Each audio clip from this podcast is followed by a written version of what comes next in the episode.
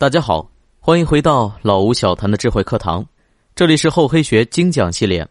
上一节我们了解了厚黑学的入门水平，厚如城墙，黑如煤炭，这种总被人指着说这就是厚黑，但实际上他们的道行还差得很远，就像字面意思一样，这个水平厚黑的太明显。那么今天我们就来聊聊接下来的第二个级别：厚而硬，黑而亮。这一级别的厚。是又厚又硬，不像入门级，再厚的城墙遇到大炮也得被轰破。但这一级不仅厚，还坚硬坚固，炮打不穿。这一层的厚，与其说是脸皮厚，不如说是心态好。泰山崩于前而面不改色，用李宗吾的原话说，就是无论遭遇何种磨难，经历如何打击，都能岿然不动，矢志不移。这里的典型代表就是三国的刘备，曹操请他煮酒论英雄，一一点评说：“他们那些人都不配，就你我二人才称得上是英雄。”刘备大吃一惊，一个哆嗦，筷子就掉了。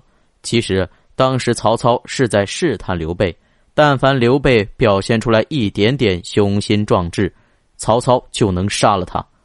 而且当时刘备人在曹操手里。力量又远远不足以与曹操抗衡，所以只有示弱以自保。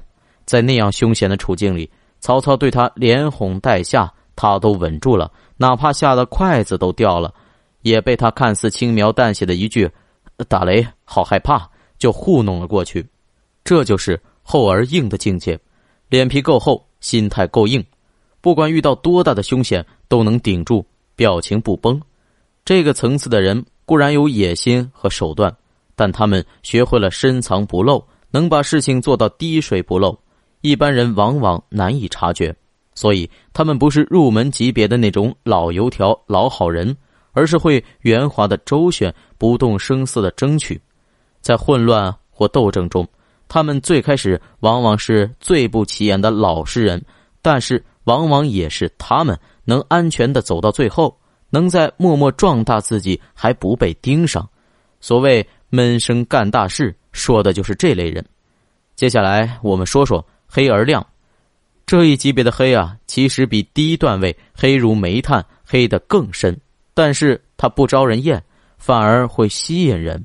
李宗吾说，第二段位的黑就像一块退光漆的招牌，退光漆这种油漆，它有一种特点，刚漆上去的时候。光泽比较暗，但是时间久了会越来越亮，所以这种招牌它越黑越亮，想买它的人就会越多。这里我们还可以提一下曹操。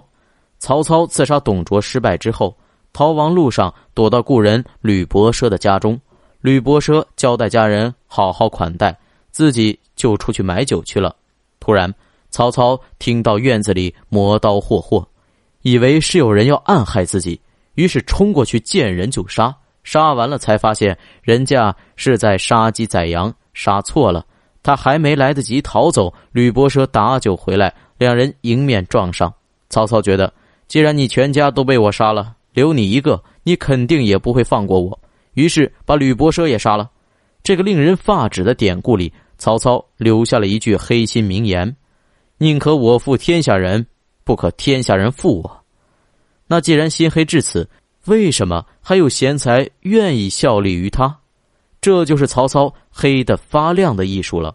曹操另有一个特点闻名于天下，那就是求贤若渴，视贤才为珍宝，不计较出身或阵营。